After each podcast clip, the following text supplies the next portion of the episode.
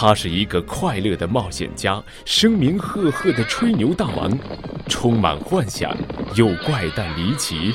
让我们跟着吹牛大王开始一段奇妙的探险之旅吧！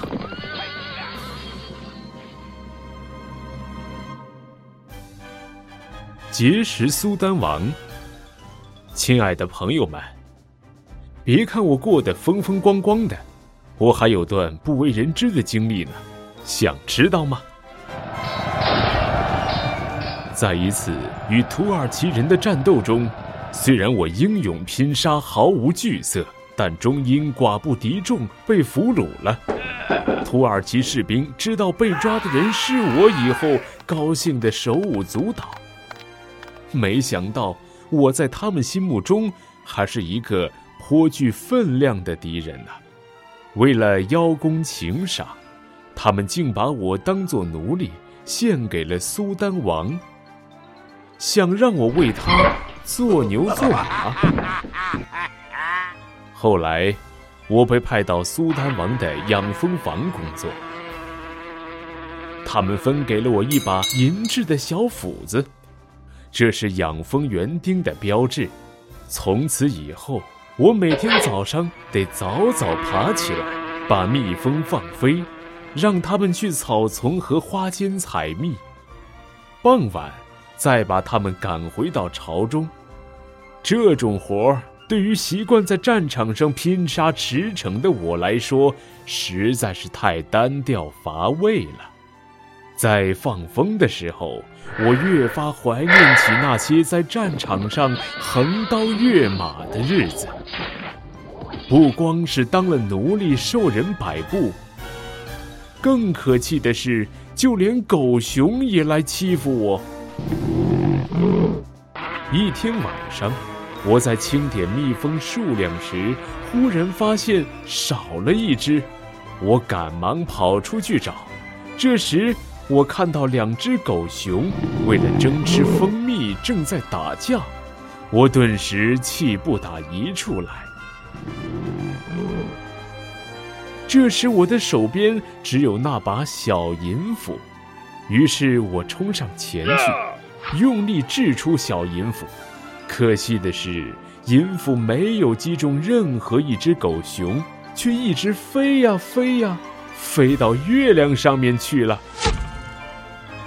这可如何是好？我怎么去月亮上取斧头呢？我找一架梯子，谁有这么长的梯子呀？自己造一架，可是时间也来不及了。突然的，我想出了一个好主意。哈哈哈！有一种土耳其豆，生长速度很快，生长高度也十分惊人，可以一直长到天上去。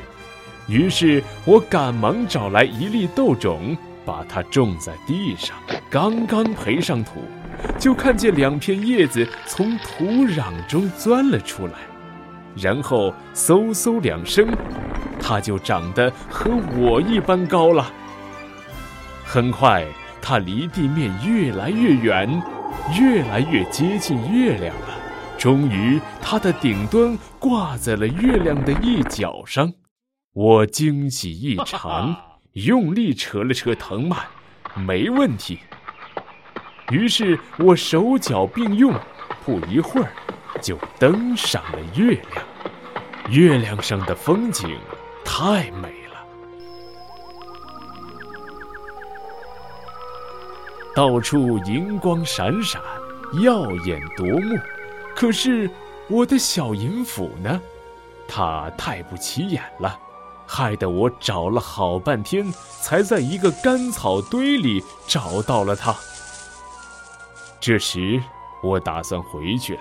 哈哈哈，还真有点不放心那些蜜蜂，于是我无心再观赏美景，顺着原路返回。咦，我的藤蔓呢？仔细一看，我才发现，原来它被灼热的阳光晒干了。想盼着它下去是甭指望了。我左顾右盼，有了，我把晒干的草搓成一根长绳。拴在月亮的一角上，然后抓住绳子往下爬。在爬到一半的时候，绳子到了头，我被悬在了半空中。我当机立断，用小银斧砍断了绳子上面那节，把它接在下面，继续往下爬。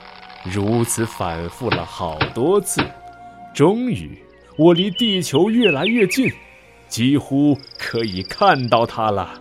我刚想欢呼。